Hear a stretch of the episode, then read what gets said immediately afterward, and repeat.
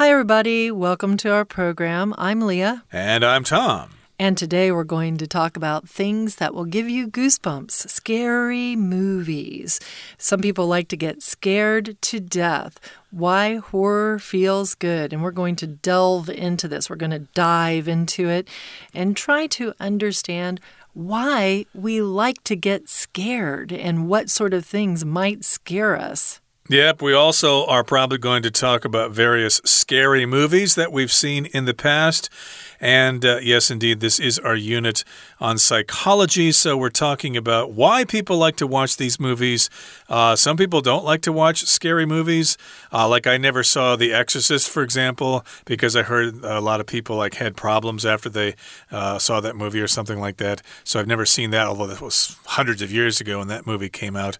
But uh, some other movies are scary, and we'll mention their names as our lesson continues.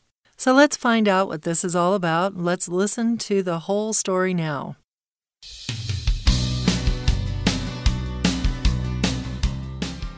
Take a look at the movies in theaters at any time of the year, and you're likely to see at least one film that could be classified as horror, especially now when the world is full of threats to our health and safety.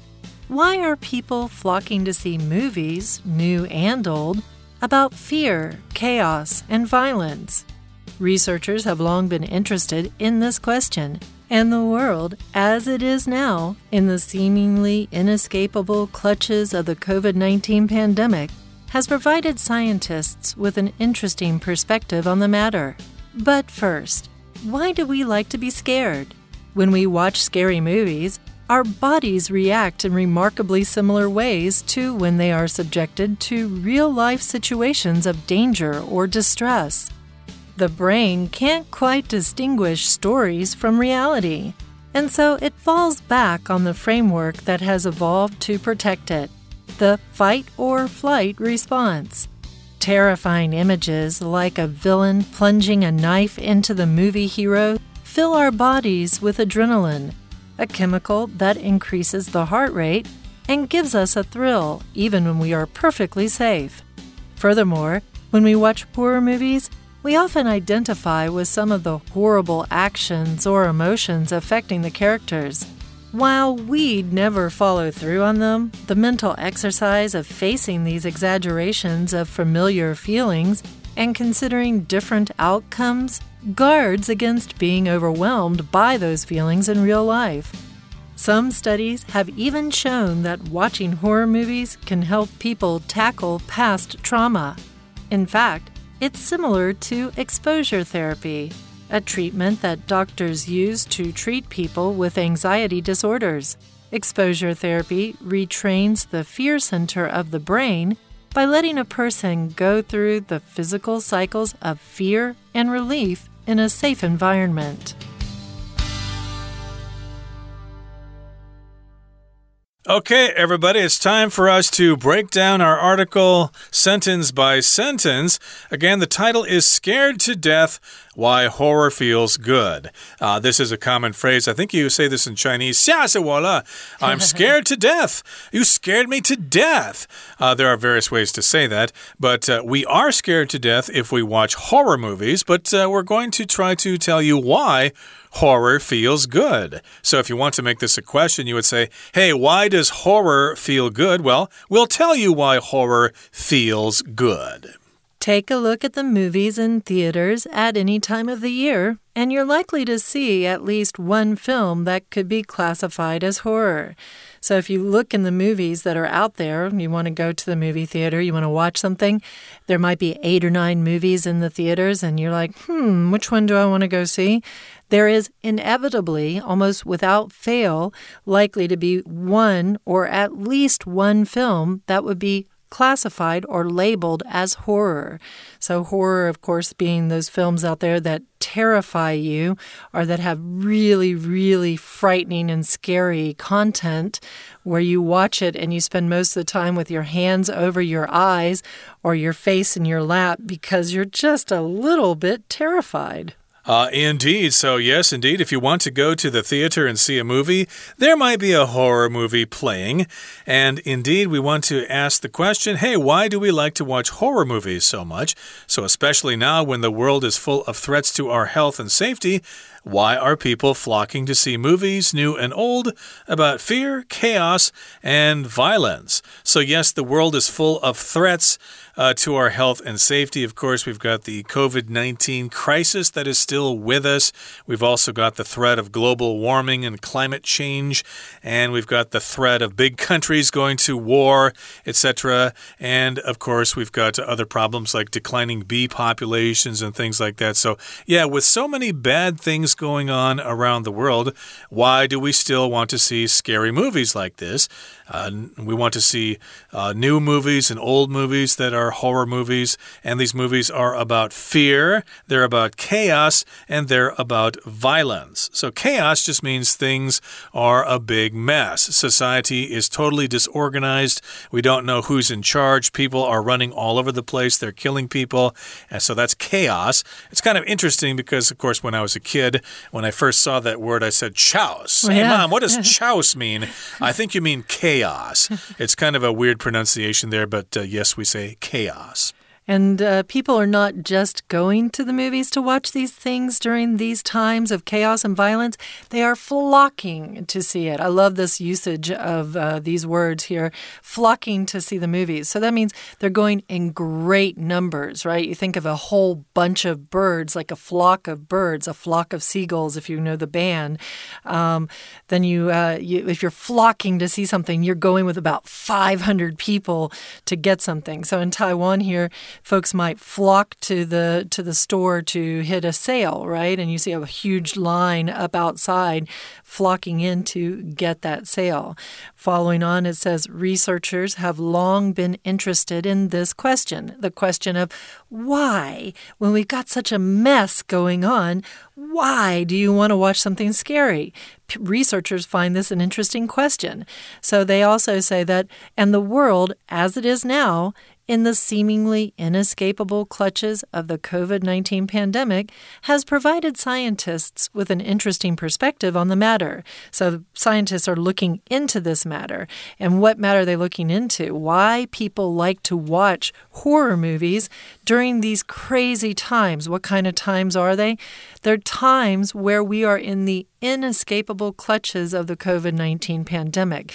Inescapable is a very easy word. You, you are unable to escape a thing, right? So if it's inescapable, it might be Harry Houdini getting stuck in his, you know, thing that killed him at one point. He, I think he was trying to get away from his magic trick. He wanted to to trick people and say, hey, look at me, I got free from these chains. And he couldn't do it. It was inescapable.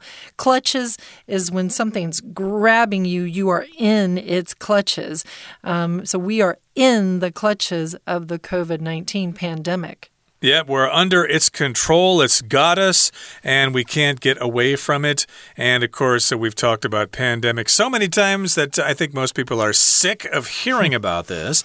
But uh, yeah, pandemic just means a viral or bacterial infection that affects lots of people all over the world. If it's more local, like in a country, then that would be an epidemic. But pandemic, of course, is for the whole world here. And yes, indeed, this situation has provided scientists with an interesting perspective perspective on this matter the matter of why people like to watch scary movies, basically. Scientists are going to tell us some of the reasons why. But first, they're going to touch on the next thing here. It's why do we like to be scared? Well, why do you like to be scared? Tom, do you like to be scared?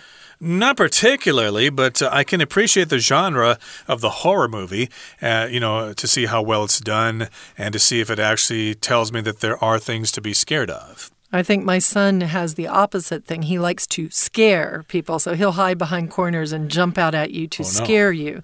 Supposedly, it's really good for you to get scared at different points. Like if you get on a roller coaster and you get your adrenaline pumping, which we'll talk about in a minute, it's supposed to actually be good for you. But I'm scared of roller coasters and I don't really like to be scared. So when we watch scary movies, our bodies react in remarkably similar ways to when they are subjected to real life situations of danger or distress.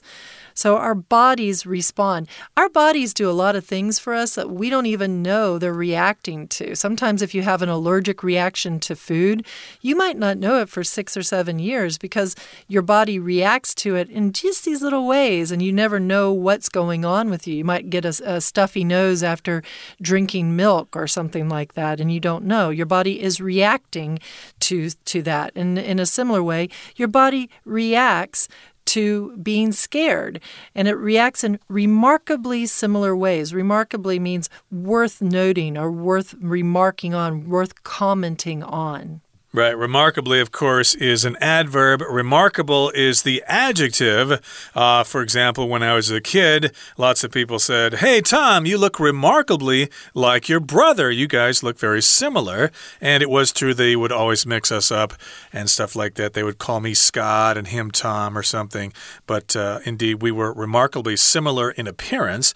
But uh, our bodies react in remarkably similar ways to when they are subjected to real life situations of danger or stress. Basically, that means we get scared when we watch movies in the same way we get scared when something happens to us in real life. We almost get run over by a car or a bad person tries to steal something from us. Uh, we get scared kind of in the same way. And the reason why that is, is that the brain doesn't know the difference. It can't quite distinguish stories from reality. So, to be able to distinguish something, it means to be able to tell the difference from one thing to another.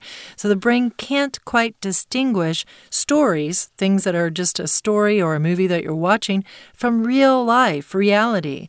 And so it does something. It falls back on the framework that has evolved to protect it the fight or flight response. So the framework that they're talking about here just means you know the normal setup that you're your the normal system that you would use the body's natural system that it would use well it would be to fight or flight if you fight you you're like if someone would come up to you and start getting in your face and want to attack you they say you're going to have one of two responses you're either going to just kind of automatically go ah and punch them in the face or start you know protecting yourself right there and then and not going anywhere or you're going to flight. And that means you're going to run. You're going to get out of there. You're going to go, ah, and run away as fast as you can. That's right. So you might stay and fight, or you might flee. You might uh, try to run away. So again, the brain can't tell the difference between reality and fantasy. So that's why these movies are so effective. And we'll continue talking about this subject in just a couple of seconds. But right now, we're going to take a break and listen to our Chinese teacher. Hello，我是派老师。 今天讲解的是一月份 Unit Fourteen Scared to Death Why Horror Feels Good。这是第一天的课程内容。老师想先请问大家，大家看不看恐怖片？我想从电影票房来判断，应该是很好的指标。赔钱的生意不会有人要做，年年几乎都有恐怖片，可见很多人还是很喜欢接受惊吓。可是大家为什么喜欢没事吓自己呢？这是一个心理学家感兴趣的问题。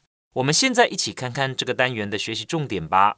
请看到第一段的第二句，请同学注意有一个动词片语，Why are people flocking to 的这个 flock？请同学呢画起来。那通常哦，我们知道这个字它可以有名词的用法。名词的用法呢，就是一大群的鸟类，像譬如说，a flock of gulls，OK，a flock of seagulls，一群海鸥。那但是当动词呢，是有就是成群结队的，就是一整群往某个地方移动。比方说，tourists flock to Oxford in their thousands，呃，有上千名、有几千名的观光客。涌入了牛津。好，再来，我们看一下第三个句子，Researchers have long been interested 这个句子哦，请同学特别注意到，就是在 and the world 之后的这个 as it is now in the seemingly inescapable clutches of the COVID-19 pandemic，一直到逗点为止。这个呢，请同学用荧光笔标示出来。这个其实有点像是 插入句哦。就 the world as it is now，意思就是世界如同现在的状态。那后面逗点告诉我们说什么样子的状态？请同学看到 in the clutches of 这个片语，意思是在什么的控制之下。比方说，once they were in the clutches of the enemy, they knew they'd never escape。那意思也就是说，那他们知道说自己一旦落入敌人的控制之下，就很难逃脱了。那接下来我们看一下。这个第三句哦，还有一个重点，请同学注意到这里有一个 the matter。我想请问大家有没有看出来，这里 the matter 指的是前一句指出的现象，就是 Why are people flocking to see movies？这边再来，请看到第二段。第二段呢，其实是在探讨受到惊吓时的心理还有生理作用。请同学看到第二句，这里有一个。be subjected to 这个动词片语，那这句话就是表示这个片语的意思就是遭受到难以接受、不愉快的经验或对待。那当身体在现实生活中遭遇危险或痛苦的意思。好，接下来呢，要再请同学看到第二个应该注意的地方，就是 similar ways to in similar ways to 这边。那其实我们也可以调整一下字的顺序，或许同学会比较容易了解。就是 in ways remarkably similar to，把 remarkably 这个副词做位置的调整。这句话的意思是说，身体反应的方式近似于在现实生活中遭遇危险。We're going to take a short break now, but please stay tuned. We'll be right back.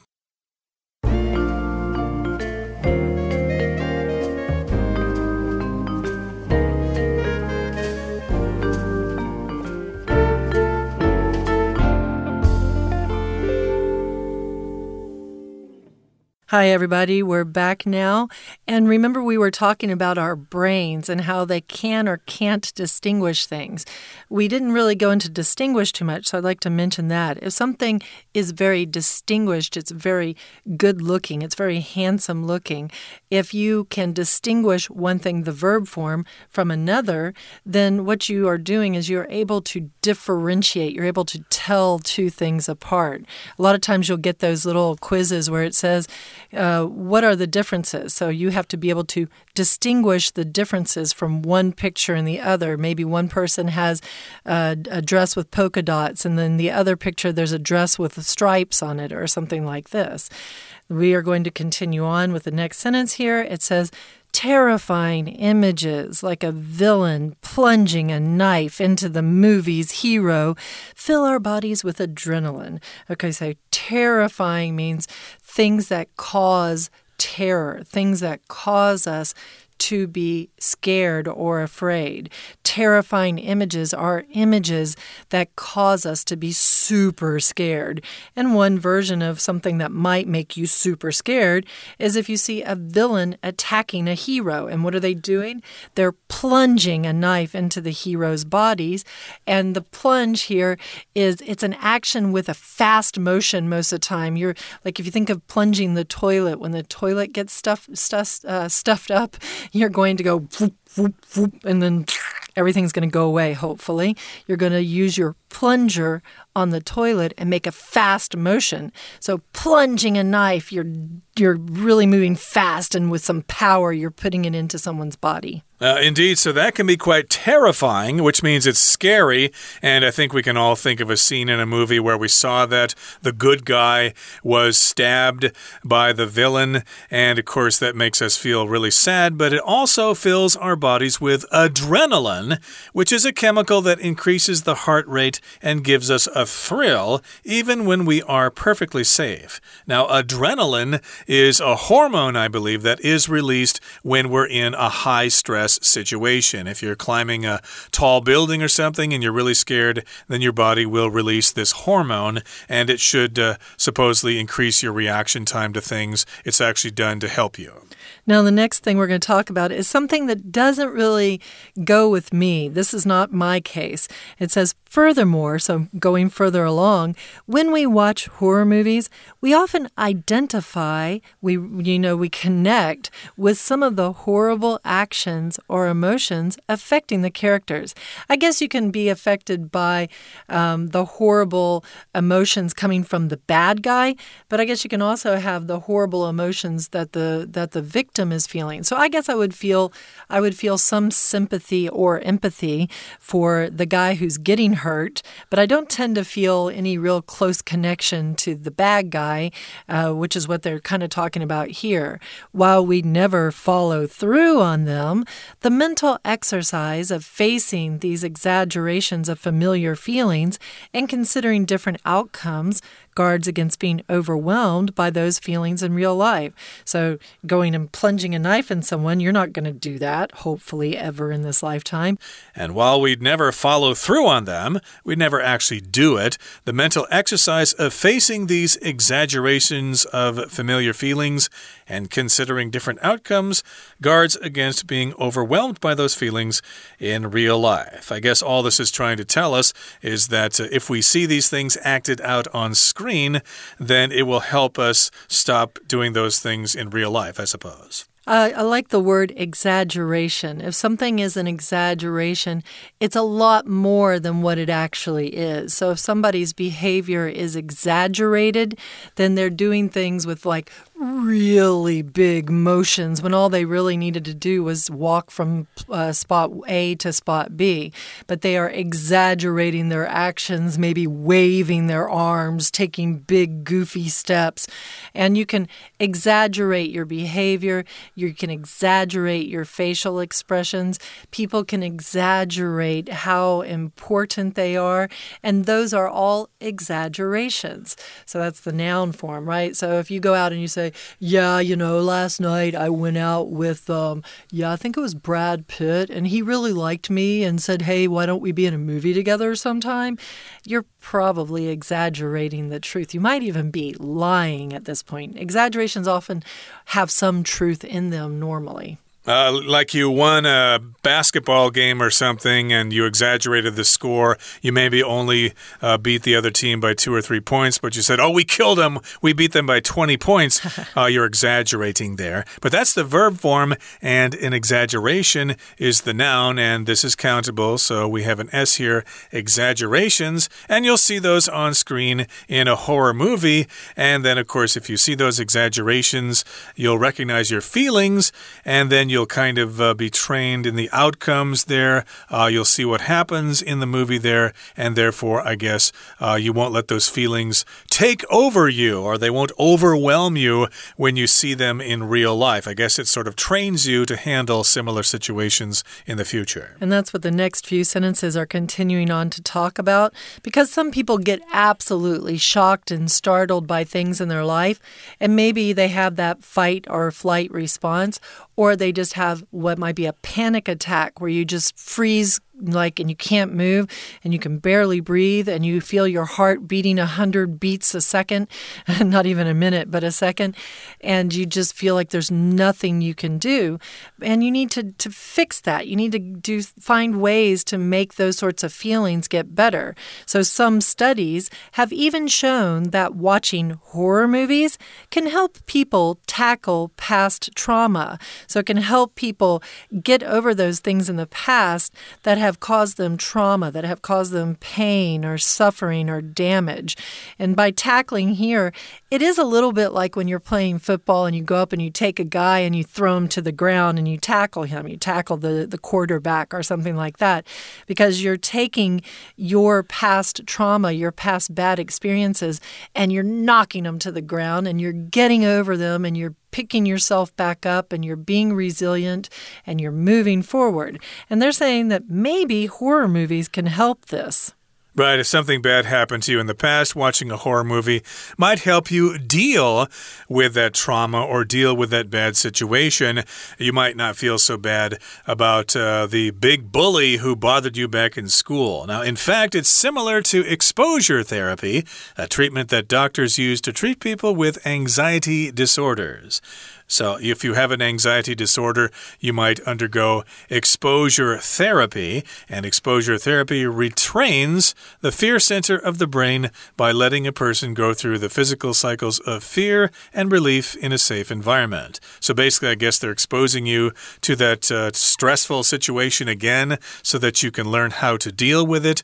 And I guess the same happens when you're watching a horror movie. For example, if you're scared of spiders or you're scared of snakes, then maybe they will put you in a room with a harmless spider and and you have to open up the box to find the spider. You're going to have a panic response to it.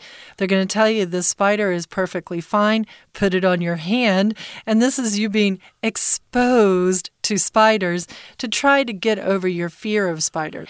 We're going to talk about this more tomorrow, and we're going to continue on with our topic as we look at uh, other kinds of scary movies or some special scary movies that, well, kind of hit home these days. Okay, so let's uh, now listen to our Chinese teacher. Stay tuned, we'll be right back.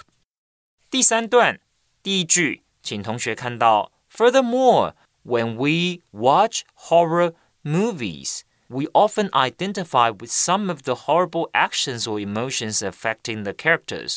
请同学把 identify with 画起来，是认同、同理的意思。这句话就是说，我们经常会同理一些影响角色的恐怖行为或情绪。那比方说哦，Children usually identify with the hero。那一般小孩子 看故事、看电影。他们呢，通常都会认同里面的英雄，里面的主角。再来，我们看到第二个句子，While we never follow through on them 这个句子，请同学把 follow through on 画起来。这里的动词片语 follow through on 意思是不会再有后续的动作或发展。